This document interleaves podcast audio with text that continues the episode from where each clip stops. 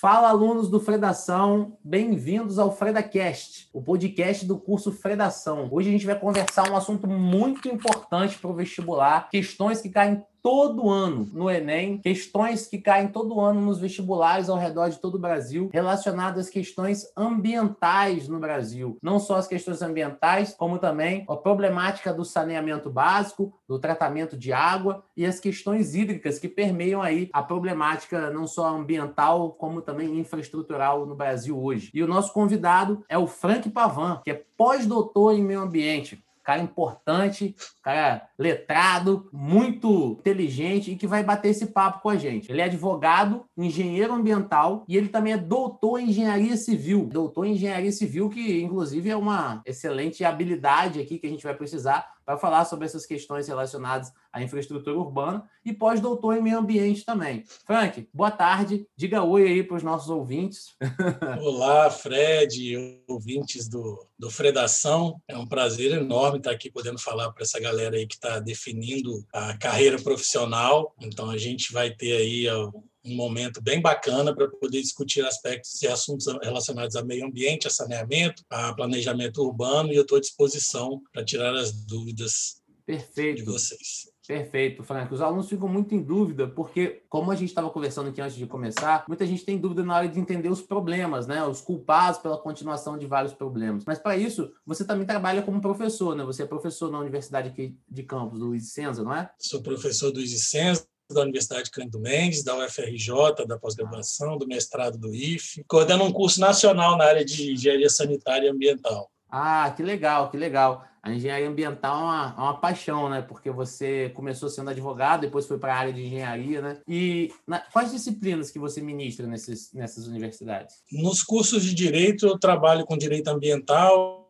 história do direito, trabalho monográfico, monografia, né? TCC, que está muito relacionada à redação, à escrita. Sim. Aí na engenharia, nas engenharias, eu trabalho com disciplinas voltadas para o saneamento, tratamento de água, tratamento de esgoto, legislação ah. ambiental, porque tanto a engenharia como como direito, eu trabalho na área ambiental. Eu sou advogado ambiental e engenheiro ambiental. No doutorado, eu estudei especificamente recurso hídrico e saneamento na COP, na UFRJ. Então, foi uma linha de pesquisa da engenharia civil que é voltada para a água, para recursos hídricos e saneamento. Você costuma observar as questões de saneamento aqui na cidade? A gente está agora na cidade de Campos dos Goitacazes, no Rio de Janeiro. Você observa esses embates, porque no ano de 2020 a gente teve aprovado aí o marco do saneamento no Brasil e algumas coisas meio gritantes vieram à tona ali como tônica dessa discussão. O Brasil é um país muito pouco saneado. Em que aspectos que você enxerga isso como um problema como que isso prejudica uma sociedade? A questão de um saneamento básico ruim ou deficitário ou inexistente?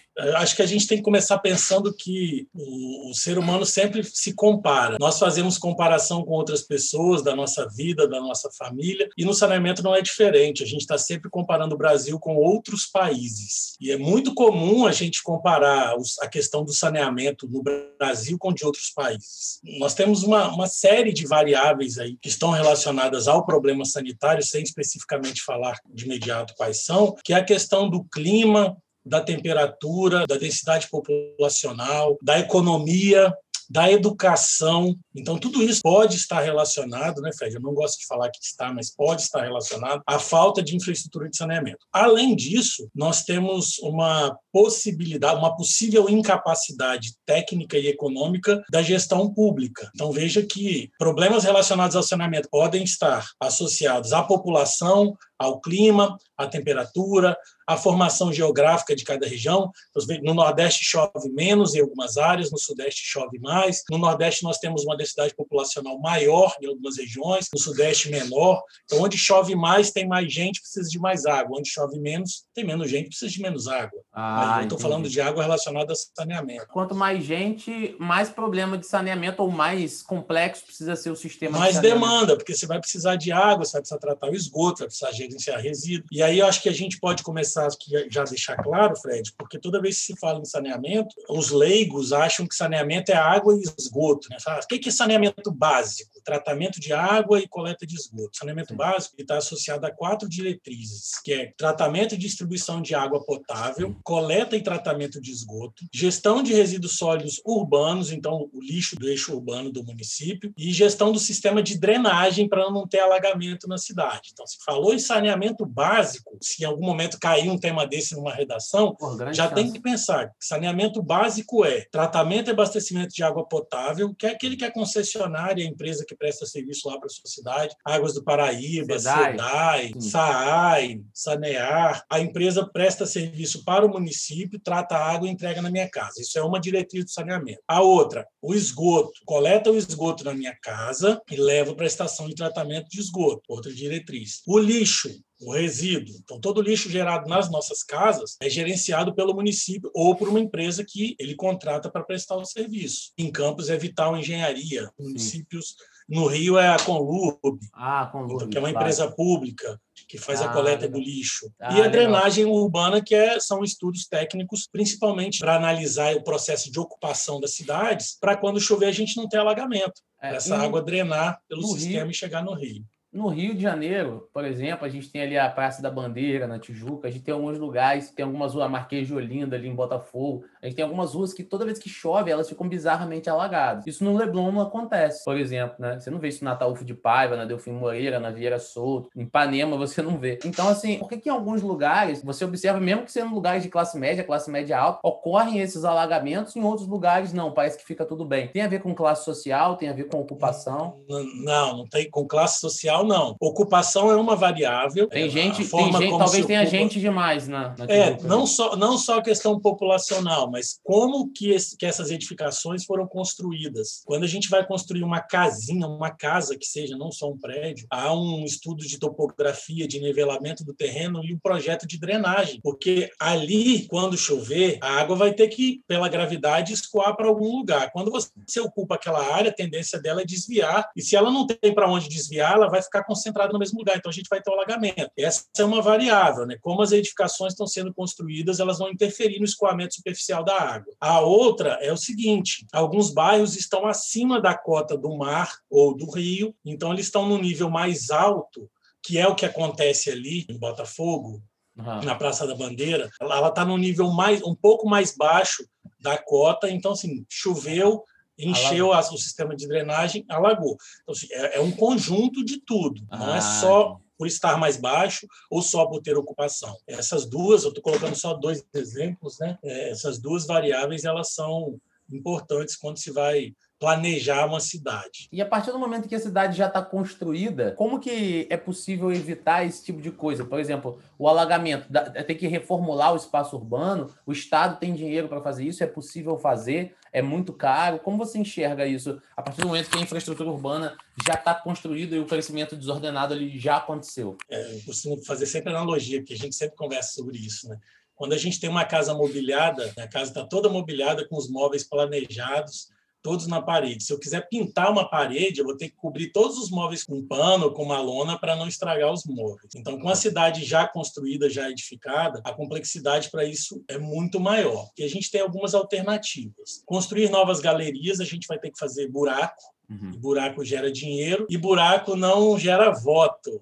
É, ah. Aí você perguntou alguma coisa do Estado. Assim, o Estado, Frank, tem dinheiro? É um dos problemas que a gente tem no saneamento é exatamente porque buraco não dá voto. Gera irritação, né? Gera problema no é, trânsito. É, ainda gera irritação da população que mora naquele local, no trânsito, temos que isolar as ruas. O que dá voto é praça, parque, Sim, com certeza. Jardim, área de lazer. Buraco, área de lazer, buraco não público. dá voto. Então, a gente vai ter que é, redimensionar o sistema de drenagem. Podem ser construídos piscinões, como tem ali na Praça da Bandeira, e uhum. muitas vezes eles nem dão conta, né? A gente chama de piscinão, mas são valas de drenagem. Valas é, são valas de drenagem para poder drenar a água quando o sistema de drenagem for é, ineficiente, quando ele não conseguir atender a isso. Dinheiro é o dinheiro do saneamento, e agora com o novo marco legal do saneamento, que você falou aí, que é a Lei 14026, ele vem trazer uma, uma nova orientação. O saneamento vai poder utilizar verba, dinheiro, da gestão de recursos hídricos. Ah, Eu vou dar um ah, pulinho aqui lá na água, né, Fred? Claro. Toda pessoa que vai fazer o uso de água bruta, que é aquela água que está lá na natureza, da Sim. cachoeira, do rio, da lagoa, ela deve pagar por essa água. Quem deve pagar? Água bruta que está na que toda pessoa. Se você for ah. fazer um poço um poço que as pessoas chamam de artesiano, né, que na verdade nem sempre é artesiano em casa, ah, você tem que pagar pela captação da água subterrânea. Ah, Existem alguns casos que você não precisa pagar. É, se for numa cidade muito interiorana, assim, às vezes não precisa. Né, não, se, é, as exceções são se você, se você mora numa região que não tem abastecimento de água da prestadora de serviço, você vai poder fazer a captação, principalmente em áreas rurais. Ah, é, essa água bruta é a mesma que a concessionária Águas do Paraíba, SEDA e SAMEA capta, ela paga para captar lá no rio, no Rio Paraíba do Sul, onde quer que seja, ela trata e ela vende essa água para gente. Ah, tratada. Interessante, interessante. A água que chega na minha casa é potável. Eu estou pagando pelo tratamento que está sendo dado a ela. Águas do Paraíba, a empresa, Águas de Niterói, Águas de qualquer grupo águas aí, prestadora de serviço. Sim. Ela paga, capta um volume metros cúbicos lá de água no Rio Paraíba, paga para captar o metro cúbico, trata e aí vende para a gente água tratada a água tratada que chega na nossa casa é um produto. Inclusive, quando ela chega para a gente com uma qualidade inferior, Código de Defesa do Consumidor, que é aquela lei que protege o consumidor, Sim. ele permite que a gente questione essa qualidade da água judicialmente. Mas muitas dessas é um empresas não são, muitas dessas empresas não são estatais, de capital estatal? Não tem problema. Então, a gente meio que estaria contestando uma coisa que o próprio Estado está tá oferecendo a gente. Isso. Sim. E com o novo marco do saneamento, isso também foi alterado agora, né, Fred? Na verdade, assim, quem é responsável pelo saneamento no Brasil? Os municípios, as prefeituras. Isso está na Constituição Federal. Importante, a prefe... prefeitura ela é responsável pelos quatro serviços do saneamento: água, esgoto, resíduo e drenagem. Muitas prefeituras, quase todas no Brasil, poucas têm essa capacidade técnica de atender a esses serviços.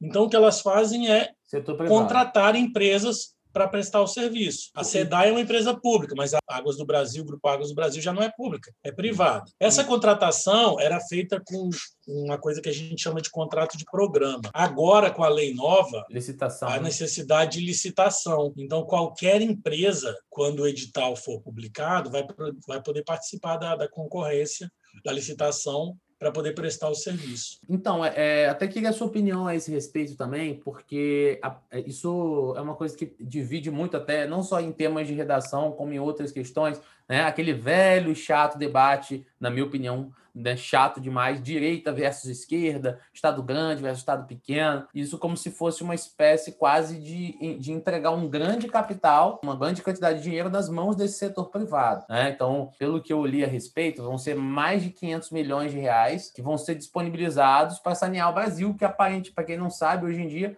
45% a 48% do Brasil não é saneado. Então a gente tem um grande déficit de saneamento. E eu queria entender um pouco de você como que você enxerga essa parceria público-privada, se ela tem sido nociva ou se ela vai ser frutífera, se ela vai ser positiva. Como que você está enxergando essa questão do marco do saneamento e como isso precisa ser feito para que a gente consiga sanear e ter uma dignidade habitacional para todo mundo? Oh, sua, última fala foi essencial para a minha resposta. Dignidade, você usou o termo de dignidade habitacional e eu vou falar em saúde. Saneamento significa saúde. A gente está tratando prevenção de doenças. Hoje nós temos 40 milhões de pessoas sem acesso a vaso sanitário. Que isso, cara. Se a gente pensasse, cara, tem gente que se você colocar um vaso sanitário na frente, não sabe usar. Caraca. Vai colocar uma planta dentro, pode até pegar água para consumir, porque não sabe utilizar o vaso sanitário, porque nunca viu um vaso sanitário na vida. A gente está falando de 40 milhões de pessoas que não têm acesso a vaso sanitário. Se elas não têm acesso a vaso sanitário, significa que elas jogam seus dejetos Sim. onde não tem onde jogar. Então elas vão jogar o mais distante possível da casa delas, que pode ser o mais próximo possível da minha casa. Então o saneamento está associado à saúde. O meu posicionamento a respeito disso é o seguinte: se vai melhorar o sistema de saúde da população com saneamento, seja público ou privado, para mim é diferente. Eu preciso, eu preciso, que as pessoas tenham saúde. Existem alguns dados aí, está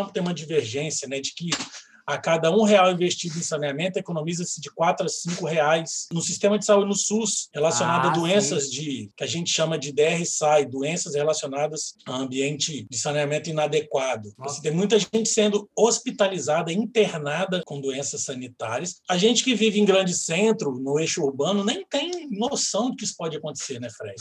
Sim. Mas quem está na periferia eh, vive tá diariamente. Ali, esgoto a céu aberto, né? Vive diariamente. E criança, principalmente, né? A gente, todo mundo aqui foi criança, né? Nós somos crianças. Uhum. Criança adora uma água, uma vala. brincar. é comum, é comum na periferia você ver duas crianças, três brincando lá dentro de um canal de esgoto, achando que é água. Elas colocam água na boca, cospem uma na outra. Então, assim, esse contato direto com esse ambiente pode estar fazendo com que essas crianças tenham aí uma, uma doença sanitária por falta de saneamento, de salubridade. Com certeza, questões relacionadas à mortalidade infantil, né? Aumento das endemias, das epidemias aí de zika, chikungunya, né? Isso provavelmente seria reduzido bastante com esse marco do saneamento, né? Mas até hoje, a gente está agora em 2021, né? E aí, o saneamento no Brasil, na né? década de 30, 40, 50, tanto tempo que o Brasil vem crescendo e nada foi feito. O que, que nos leva a crer que algo, um investimento tão grandioso vai ser feito nesse momento? Você acredita que isso vai entrar em vigor? Né? Algo já está sendo feito a respeito. Como você tem observado essa situação também? É uma luta eterna, né? É uma briga eterna. Se a gente volta na história do saneamento, o que as pessoas faziam lá no passado são, é o que os gatos fazem hoje. Ninguém quer ficar perto de cocô, ninguém quer ficar perto de xixi. Sim. Você vai colocar o mais longe possível da sua vida, ou em terra ou joga na água, que na água vai diluir, vai afundar, vai, vai boiar ou vai embora. A gente vem há muitos anos lutando contra isso. Pra, eu acho que efetivamente para que isso funcione, para que o marco de saneamento funcione, a gente vai precisar de uma participação coletiva não só do poder público, porque é muito comum a sociedade cobrar da administração pública a solução dos problemas, mas a sociedade tem que participar dessas soluções. Existem formas de que a, de a sociedade existem, participar? Existem formas. O saneamento faz parte de uma política pública, é uma lei que está dentro da política pública, política pública de saneamento, que é o Plano Nacional de Saneamento. Existem audiências públicas que nós, cidadãos, podemos participar, podemos questionar, discutir, sugerir, só que muitas vezes, por, pela própria inércia, ah, na, na, no próprio poder legislativo. Não é hábito do brasileiro questionar. Você Sim. conhece quantas pessoas que são questionadoras, Fred? Poucas. É, ou, então, ou elas questionam de maneira difusa ou não questionam nada, né? O conformismo é, ou... traço no, no brasileiro. É, e às vezes o questionamento ele é de forma radical, né? aquela coisa ativista, não atendendo ou sensibilizando aquelas pessoas que precisam compreender a problemática. Então, eu acho que tem que haver envolvimento da sociedade nas discussões, principalmente porque a gente está falando da nossa saúde. Ou eu tenho coleta de esgoto em casa e água. Então, assim, ah, eu tô, tá bom, já que eu tenho, por que, que eu vou manifestar? Falta empatia. Exatamente. Questão. Então, tem que haver essa participação social, a participação das empresas prestadoras de serviço e do município. É um trabalho coletivo. Se, não, se isso não acontecer, a gente não vai conseguir atender a meta aí da universalização, que o objetivo é universalizar os serviços, é chegar lá nos 99,9%. Só mais uma questão que está aqui me encucando um pouco, que você falou que sendo é, responsabilidade dos municípios, dos governos em âmbito regional, a questão do saneamento, e a gente tem um plano nacional de saneamento com o marco de saneamento, como que vai se dar essa conexão do governo federal com os municípios? Isso não é uma questão de autonomia dos municípios? E toda vez que a instância está nos municípios, a coisa é muito mais lenta, devido à falta de verba. Como que isso pode ser possível? Como é uma lei federal, uma política pública federal, todas as políticas públicas federais, elas vêm de uma hierarquia, elas criam uma estrutura de planejamento que os estados e os municípios devem cumprir.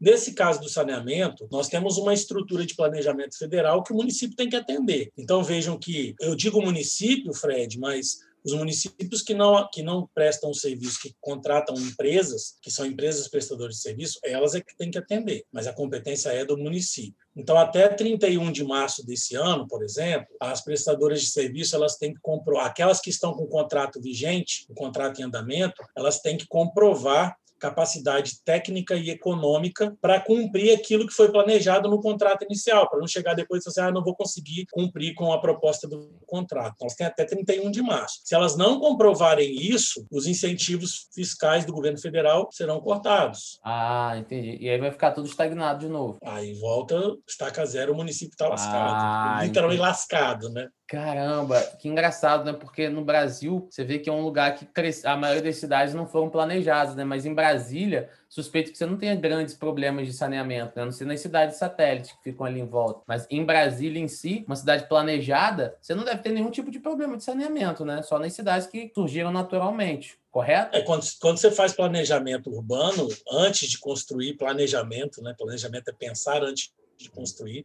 Você constrói primeiro a base e depois vai edificando. Ah, sim. É, o sistema que está aqui embaixo, o sistema de drenagem, de esgoto de água, ele é dimensionado num, com um prognóstico, numa perspectiva de X anos, 35, 40 anos, já fazendo um cálculo censitário aí de, de evolução da população. Né? Hoje nós temos tantas X mil pessoas, daqui a 30 anos nós teremos tantas mil pessoas. Então vamos dimensionar o sistema de água e esgoto para daqui a 20 anos. Ah, entendi. Só que muitas planejamento, vezes, né? É, muitas vezes a ocupação urbana ela acelera mais do que o planejado. Porque, por exemplo, estava falando de campos, né?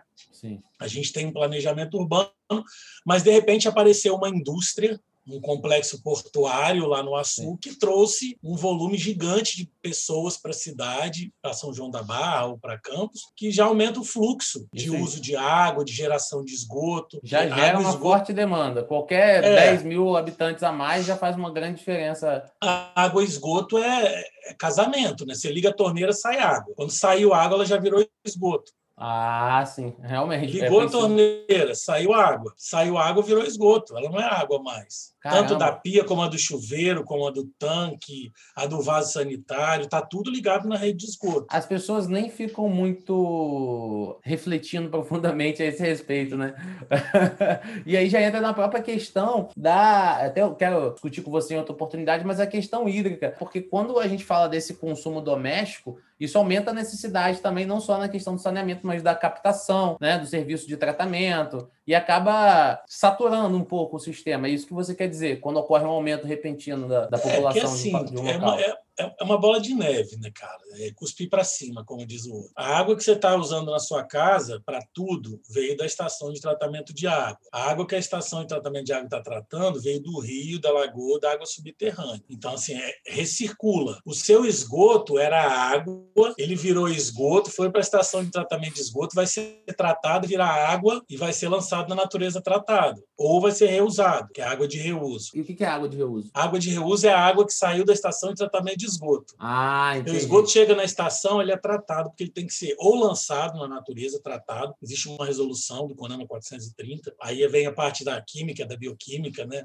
Os parâmetros físico-químicos e biológicos que deve atender aquele esgoto para ele ser lançado, tratado na natureza. Ou você reusa aquela água. Esse também, eu acho que pode ser uma pauta para um outro dia aí, Sim. que a água de reuso, ela não é assim, a gente no Brasil não não Bem. acredita muito, né? Ah. Não, não, não, não é para beber não, não é para beber não. Ah, entendi. Para beber é só a potável que sai lá da estação e chega na, na nossa casa. Ah, água de reuso pode ter outros tipos para outros fins Irrigação, menos, talvez? Exigentes. Irrigação, para lavar jardim, lavar praça, industrial. E no ah, Brasil é. a gente não acredita muito, né? Assim, a gente tem nojo. É, não, eu acho que é natural, né? Isso é uma coisa que precisa ser explicada detalhadamente para as pessoas. Mas né? isso porque também a gente tem água em abundância, porque se ah. a gente não tivesse água em abundância, seria é a melhor alternativa. Ah. O novo marco de saneamento está trazendo bastante essa discussão da, de incentivo a, a, reuso de água. É. Ah, que legal, que legal. Que pode ser feito em casa, né, Fred? Na máquina de lavar, você pode pegar ah, água lá e lavar outras, outras coisas. coisas. né? Pode lavar calçada, né, lugares... Até jogar no vaso mesmo, para dar descarga. Aí, tem, aí isso ia requerer um certo sistema, né? Você não vai pegar na, na mão e... Não, sim, sim, sim, sim. Estou dizendo mas, que... É possível. Mas dá para fazer, né? Deve dar para fazer algum sistema dá, de dá, aproveitamento dá. de canalização nesse sentido. Mas sobre, agora,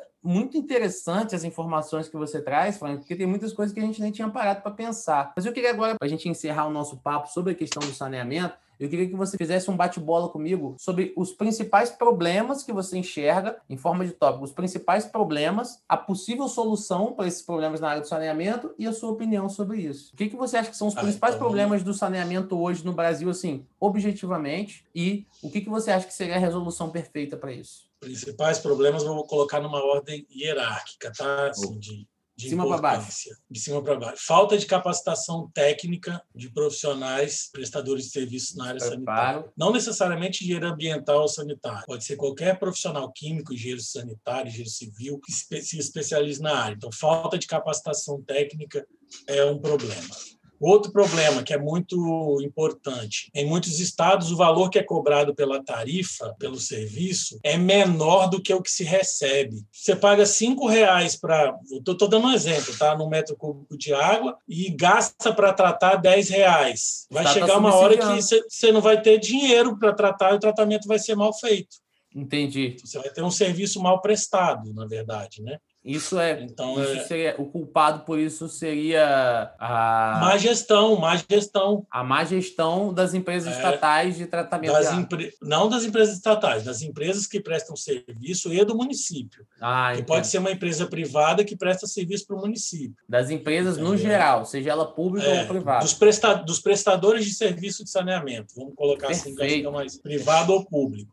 Então, assim, o problema é a falta de capacitação técnica dos operadores das estações de tratamento. O valor da tarifa em alguns estados é menor do que o valor que eles recebem. Isso é uma questão logística. É, participação da sociedade é extremamente importante. A sociedade parece Não um só- pouco alheia nesse momento para você. É também. omissa, tá totalmente omissa. Muitas vezes por conta da É, falta há- consciência. as ocupações desordenadas, porque é, é, tem que explicar um pouquinho isso, porque quando você fala em tratamento de esgoto, por exemplo, existem várias tecnologias para tratar esgoto.